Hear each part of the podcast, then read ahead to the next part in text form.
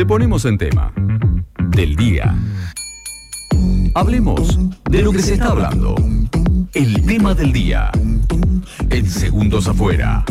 Bueno, muy buen día, Pacho. ¿Cómo estás? Buen día, ¿cómo andan? ¿Todo bien? Todo tranquilo, todo tranquilo. Gracias por venir a ayudarnos un rato a, a construir este tema del día, ¿no? No, por favor, gracias a ustedes por invitarme, por, ser, por permitirme ser parte del aire de Segundos un ratito. Bueno, buenísimo, me encanta. Me encanta con qué, con qué vamos a ir en el día de hoy, ¿eh? Y en el día de hoy es el tema de lo que están hablando, prácticamente desde que comenzó el programa, un poco lo que también estaba en remedio. El fiscal Diego Luciani pidió la inhabilitación perpetua para ocupar cargos de la vicepresidenta Cristina Kirchner y de todos los exfuncionarios acusados en la causa por el presunto direccionamiento de la obra pública en la provincia de Santa Cruz entre 2003 y 2015. Bueno, además de eso solicitó que sea condenada a 12 años y el decomiso de 500, eh, 5.321 millones de pesos este, a, ella y a todos los que están involucrados en la causa. Ok.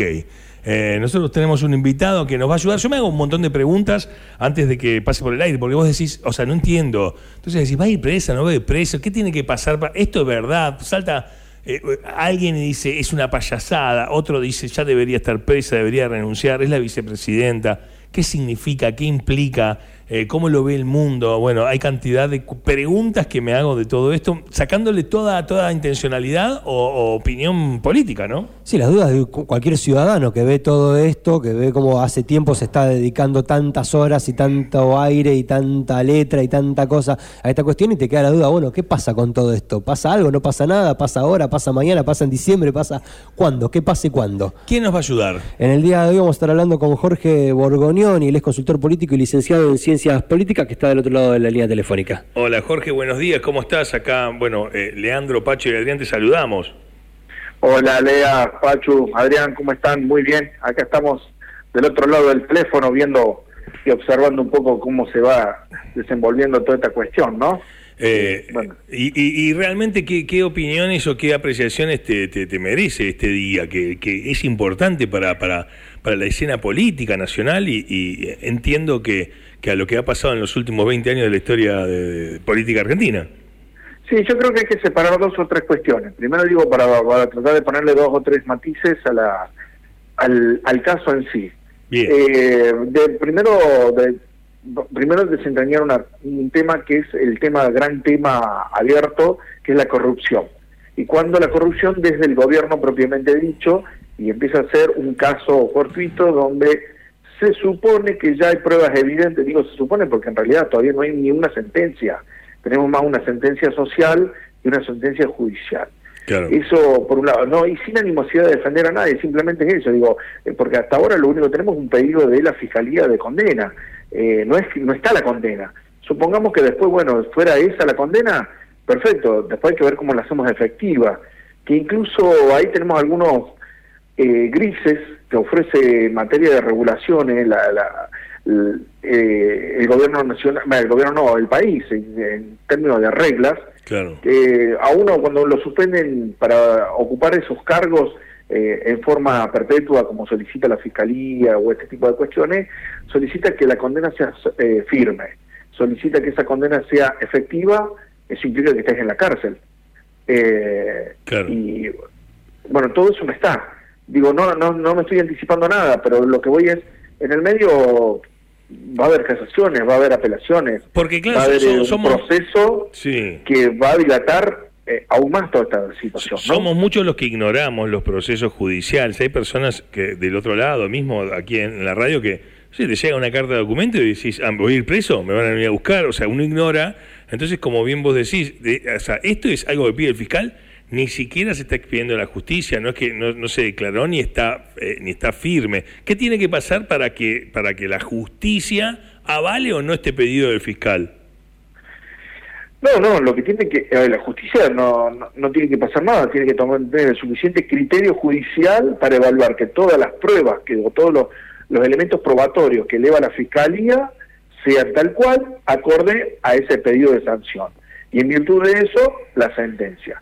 Luego de eso es una primera sentencia, a partir de ahí, y de ahí comienza todo el proceso después de reclamos en el caso de no estar de acuerdo, como eh, una última instancia muy atrevida y perspicaz de parte de la vicepresidenta de decir, bueno, ok, yo tengo derecho a ampliar mi defensa, eh, en un juicio oral.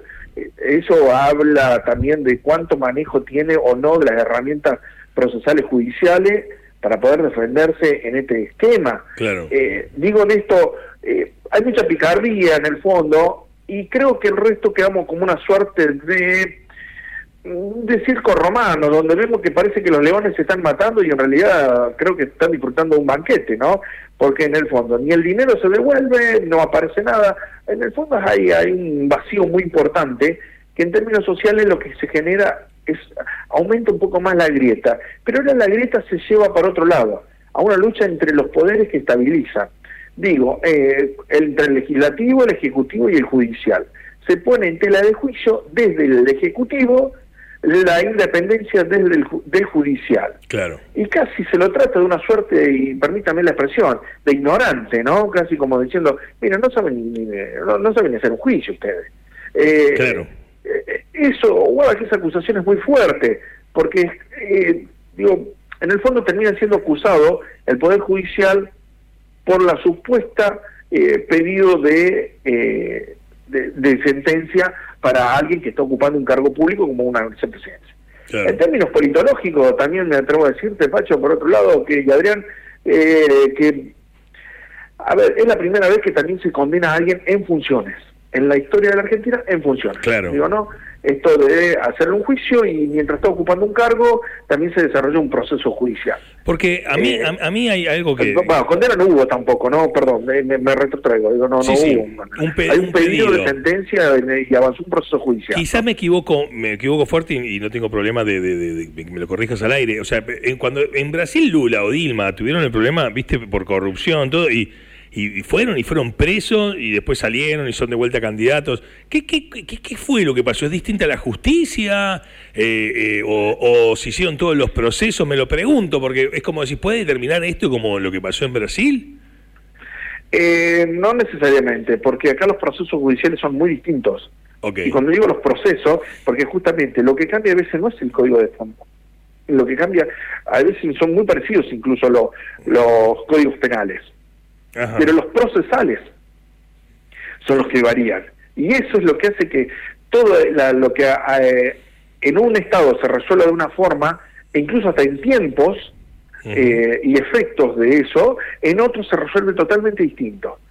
Eh, bueno, e- ese es el punto por el cual se, se distrae o aparece este tipo de cosas que da la sensación que después en la sociedad, cuando uno, eh, primero que hay una, un grado de ignorancia importante en la sociedad civil en general sobre esto que hablamos, ¿no? Sobre cómo funcionan las reglas de la sociedad civil organizada en términos de, bueno, no todos podemos saber todas las normas, no, estamos de acuerdo. Eh, en eso estamos de acuerdo. Pero tampoco todos podemos ignorar los procesos básicos. Y No, concretamente no ese podemos sentido, confundir el ejecutivo con el legislativo, Claro. no podemos, eh, no podemos eh, tampoco avalar eh, que se robe dinero del Estado en el caso de, porque nos parece que es, es una estafa todo, digo, en cualquier país o en cualquier Estado medianamente serio, lo que nunca se pone en tela de juicio es la nación, y menos la crisis de institución. Digo, la institución es por encima de... eh, ese es el límite, ¿no? Digo, eh, incluso si uno re- responde históricamente, eh, Al Capone nunca fue preso por los asesinatos, fue por las evasiones fiscales. Claro. Bueno, eh, bueno, digo, es por robarle al Estado, digo, ¿no? Eh, ese es el punto. Eh, ahí, ahí está el, el clivaje fuerte de, de por qué uno sí por qué no, o por qué creemos más en uno que en otro. Y Jorge, en ese sentido, ¿cómo son concretamente los plazos? Porque ahora la defensa tendrá su instancia de presentación, después eh, la- el juzgado tendrá su instancia de definición, después de eso se llevará a otras instancias, pero ¿cómo son los pasos más o menos a seguir para la gente que hoy está como involucrada con esto al 100, pero que por ahí desconoce que esto va a llevar muchísimo más tiempo? ¿Cuáles son? ¿Cuánto tiempo va a llevar todo esto? No, esto puede llevar décadas. Porque pensar lo que si esto sigue, sigue, sigue, se puede llevar hasta la Corte Interamericana. Claro, cuando Eh, decís décadas, viste, me, eh, me agarra, me agarra, me me- a una cosita en el plexo, viste, como decir, chao, estamos en el horno. No, no porque esté diciendo nada, yo, o sea, realmente mi mirada, eh, Leandro te habla, mi mirada personal tiene que ver con, con- no puedo creer, ayer anoche no podía creer que esté en la, en la puerta de la casa de Cristina una persona gritando que vaya presa, que vaya presa, y otra dice no toquen a Cristina y que casi se, se agarren a piña, como decir, no lo puedo, ya no lo puedo, Sí, sí, sí. ya no lo puedo creer, ¿viste? Entonces me decís, y esto puede llevar décadas, me- me- en mi lenguaje corporal se quiebra, los hombritos para abajo, y digo, estamos complicados. Y la verdad que ya esas reglas, viste, son de, de muy de mucho tiempo también, de cuando están instituidas, de cuando están reglamentadas. A ver, nosotros tenemos reforma a los códigos de fondo y libertades que hace mucho tiempo que no se actualizan en términos de, de- de darle resolución, o a lo mejor tal vez no interesan. Eh, siempre pensemos que cuando hay una eh, la discusión sobre este tipo de comportamiento también afecta bien o mal al sistema de partidos. Y cuando afecta al sistema de partidos también ataca a las ambiciones políticas personales. Y ahí empiezan a jugar otras variables que no estaban contenidas en el ideal de vamos a vamos a mejorar el, el código procesal o el código procesal penal lo, lo que fuere no Claro. digo en, en ese punto eh, digo bueno quedamos ahí un poco huérfanos Sí, sí, y casi de espectadores sin sin sentido porque no sabemos para dónde mirar. Claro. digo no si miramos la a cuál alentamos y no sé alentar que quieras porque total da lo mismo Va a ser lo mismo, Eh, claro, es como, es como una, una, una discusión ya una, eh, perdida. Jorge, vos como consultor político y licenciado en ciencias políticas, ¿no? Me imagino que cuando te, te, te formaste eh, eh, mirabas ¿no? el mundo, la realidad o, o, o con una esperanza distinta. ¿Cómo, no, cómo estas cosas, eh, cómo nos afecta en el mundo? Porque a veces... No, no, no dimensionamos, pero es como cuando se ve en- con, con esos países que a veces queremos eh, establecer lazos comerciales, lazos de acuerdos políticos. Eh, eh, ¿cómo, ¿Cómo se visualiza? ¿O no dan bola o no tiene tanto peso? y nosotros sinceramente eh, sin menospreciar pero siempre estamos en el patio del mundo no Claro, en ese mm, digo sin y con mucho respeto lo digo y siendo argentino pero en la medida que estamos en el patio del mundo siempre vamos un paso atrás de lo que es la, la institucionalidad o la evolución como sociedad en términos de, de ciudadanía.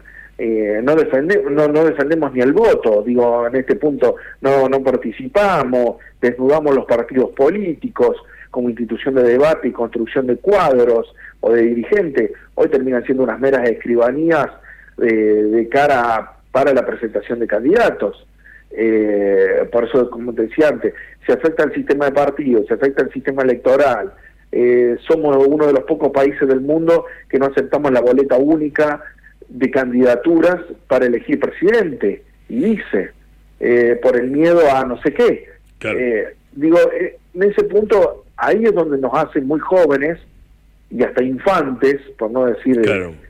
Casi de mamadero y chupete, eh, cuando decimos no hemos crecido con, ¿no? Y- Eh, y no una solo- economía con el 50% de informalidad.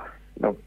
Claro. Eh, eh, estamos muy imbuidos con una cantidad de cosas que son muy de la, de la coyuntura y no de la de fondo. Y las de fondo parece como que suceden y no nos, no nos importa, las naturalizamos. Ay, bueno, creo que ahí ese es el, el punto. Jorge, ¿Dónde ¿qué se corremos el arco o no? ¿Quién corre el arco? Este sería, ¿no? En Claro. términos vulgares o en términos futbolísticos, dice, ¿quién corre el arco? Porque de acuerdo a eso es por donde se pare o no, o no para, para que esto tenga más efecto o menos. Jorge, ¿qué se puede esperar ahora de lo que está a punto de salir a decir Cristina, que es como la otra parte, ¿no? Como nos van entreteniendo como de una parte, de la otra parte, vos dijiste que nos va a llevar décadas, pero en el medio de las décadas nos van a ir entreteniendo con un montón de cosas. ¿Qué se puede esperar concretamente de lo que vaya a decir eh, la vicepresidenta en minutos nada más? Y Cristina lo que va a apelar ahora a esto, ¿no? Incluso fíjense en el lenguaje con el que ella ya empezó a hacer utilizar en las redes sociales. Empieza a usar un lenguaje bastante setentista, eh, donde se habla de un pelotón, de fusilamiento, eh, digo, empieza a encuadrarse con los que es a todo o nada, con lo que es eh, muy grietero y que le garantiza sostener el piso electoral. Sobre ese punto es con el que se, se tratan de manejar. ¿no? busca los 30 puntos. Ahí estar ahí con los 30 puntos, 32, 34. Y, o sea, cuando tuitea energúmeno macrista, o sea, claramente está apostando a fortalecer ese 30%. Exactamente. Exactamente. Porque con esa, con esa lógica le permite medianamente eh, discutir o no la posibilidad de una reelección, aunque parezca una cuestión descabellada, y, y vuelvo a repetir, estos objetivos, ¿no? Están medido los estudios eh, de opinión pública que tenemos. Hoy tenemos un 30, mientras más se genere esto, más se corre, cuando aparece, hoy es una, era una mesa de dos, hoy es una mesa de tres, pero el que ocupa la cartera de economía viene a respaldarlo del centro. El viceministro oxigena las variables socioeconómicas, pero en el medio aparece esta crisis de institucionalidad, eh, que es más una crisis mediática que una crisis de, de cómo la, plantea, ¿no? Desde el oficialismo se la plantea casi como una suerte de golpe de Estado desde el, Poder Judicial, ¿no? Claro. Eh, si usted lo ven conceptualmente, es eso, nos quieren destituir. Sí, sí, sí. Eh, siempre hay un enemigo, eligen un enemigo para eh, plantearlo, ¿no? O son los del campo, o son estos, eh, siempre son un otros. Y en ese punto, quien se encuentra con ese escamo dice, sí, la verdad tiene razón. Y el, el otro dice, no, basta, ¿hasta cuándo vas a avalar esto? Y ya, ahí estamos, en el blanco-negro, ¿no? Eh, otra vez los grises quedan matizados y, totalmente en otra escala. Son los que de alguna forma empiezan a sostener esta relación. Porque no hablan, son ausentes, no hablan. Eh, solamente trabajan, solamente se preocupan. De hecho, digo, podés hablar de un tarifazo y se va a enojar un ratito, pero la boleta la va a pagar. Sí, sí. Eh, nos tienen la métrica en términos millennials eh, eh, muy, pero muy sacada. Jorge, se viene Cristina seguramente en un rato, para vos es como un estreno de una serie de Netflix, no te lo pierdas, te agradecemos mucho el, paso, el paso por el aire de cada dos. Este, porque de alguna manera nos aportás mucho en la mesa a lo que podemos ver o pensar nosotros, nos, nos ampliás, nos sacás ideas limitantes, así que muchas gracias, te mandamos un fuerte abrazo, ¿sí? Yo les agradezco a ustedes, la verdad que a mí por ahí me duele cuando no fortalecemos la democracia. Yo creo que en ese sentido, por ahí, creo que lo que no podemos perder nunca es discutir, o sea, lo que tiene que estar fuera de discusión es poner en tela de juicio el sistema democrático como eh, como sistema de vida, como de, parte del sistema político, ¿no? Si eso ya entra en juego, eh, estamos complicados en serio. Eh, la verdad que en otros países estas resoluciones fueron a base de sangre y la verdad, nosotros no nos fue. Las experiencias que tenemos de sangre no son muy positivas en, en nuestra Argentina, ¿no? Tal cual. Digo, en eso, demos vuelta a la página, miremos para adelante que el parabrisas es mucho más grande que el retrovisor. Y agradecidos a ustedes, ¿no? Por permitirme compartir las reflexiones con ustedes. No, por favor. Muy bien, así pasaba entonces. Muchas gracias, Jorge. Muchas gracias. A sus órdenes, que anden muy bien. Muy bien. Eh, creo que esto es un win-win, ¿no? Por lo que decía Jorge. Gana los de un lado y ganan los del otro, porque en definitiva lo que gana es la grieta. Sí, sí, tal cual. Eh, eh, sí, casi como que lo planteó como un coqueteo, ¿no? Entre la justicia y, lo de los leones, chicos, pareciendo que se pelean y están con un banquete, ¿no? Es como dos perros que están ladrando a, través de una reja, ¿viste? Pero nunca ninguno pasa al otro lado de la, de la reja, porque los dos le conviene estar de un lado de la reja y seguir ladrándose de ese lado.